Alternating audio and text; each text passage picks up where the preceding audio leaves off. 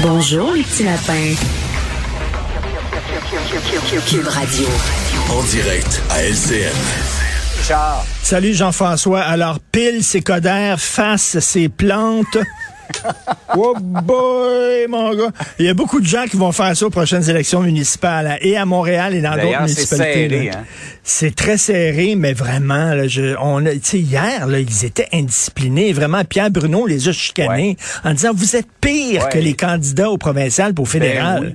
Vraiment, c'est une Absolument. foire d'empoigne. Donc, c'est un sport extrême animé des débats. C'est pas facile. J'imagine Oh oui, que... Pierre, Pierre commence à être bien rompu à l'exercice. Ah oui, mais je pense qu'il est allé prendre sa douche après, là, puis euh, il, il suait. C'était quelque chose. Restons dans le monde municipal. On est rendu là. Hein? On sait que ça se bouscule pas aux portes pour se présenter. Là, on a au Québec une dizaine de maires et de conseillers qui ont été réélus sans opposition, même s'ils avaient fait l'objet de manquements à l'éthique. Ben oui, des wheeler dealers, là, tu sais, là, écoute, là, moi, je suis maire de Saint-Bécosse-les-Bains, là, quelque part, puis là, l'hôtel de ville a besoin de bols de toilette, puis moi, justement, mon entreprise fabrique des bols de toilette, que, tu sais, dire, euh, on se donne, c'est des, des histoires de conflits d'intérêts et de manque d'éthique. On voit que dix ans après la commission Charbonneau, hein, il n'y a pas grand-chose qui a changé dans les municipalités. hein. Il y a des gens qui se, qui se savent, ben, ils disent, c'est pas très payant d'être maire ou mairesse d'une petite ville. Je continue à être homme ou femme d'affaires. Et des fois, ben, ils ont tendance à privilégier leur entreprise et tout ça.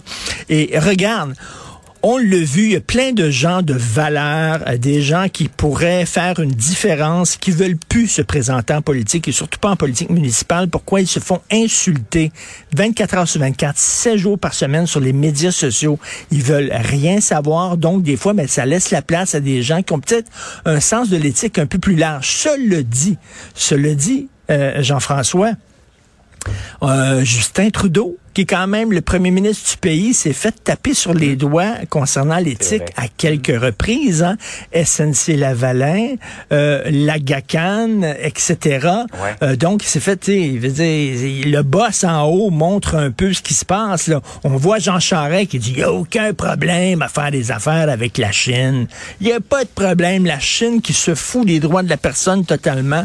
On s'en sac. Ce qu'on veut, c'est faire de l'argent, etc. SNC Lavalin qui a construit des prisons pour Kadhafi en Libye, prisons qui servaient, entre autres, à torturer ses adversaires politiques.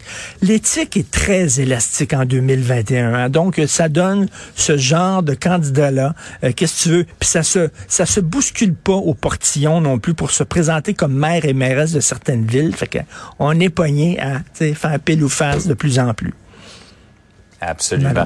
Hey, euh, L'autre sujet dont, dont je voulais qu'on parle, c'est c'est certainement, c'est ton terrain de jeu de prédilection, la lettre ouverte du ministre de l'Éducation du Québec et de la France, co-signée, luttons contre la culture de l'intolérance et de l'effacement. Oui. Je sens que ça te rejoint. Ah oui, écoute, Jean-François Roberge, il est un ministre euh, critiqué par certaines personnes, assez controversé. Il y a des gens qui sont pas contents, euh, entre autres le manque de ventilateurs dans les écoles. On sait que ça revient régulièrement. Mais ce matin, je peux te dire que je suis fier de mon ministre de l'Éducation, Jean-François Roberge. Il faut le saluer. Il a co-signé avec le ministre de l'Éducation nationale français. D'ailleurs, c'est drôle que la France a signé cette lettre-là, pas avec euh, le ministre du patrimoine au fédéral, Stephen Guillemot, tu il me semble, entre États, non, avec le ministre de l'Éducation au Québec.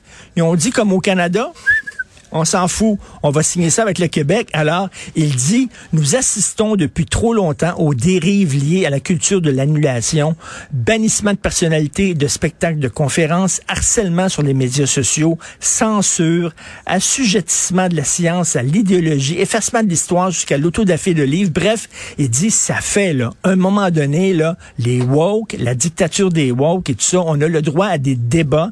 D'ailleurs, hein, il va présenter euh, dans quelques jours le fameux cours de citoyenneté qui va remplacer le cours d'éthique et de culture religieuse. J'ai très hâte parce que ça, c'est une lettre qui est bourrée de bonnes intentions.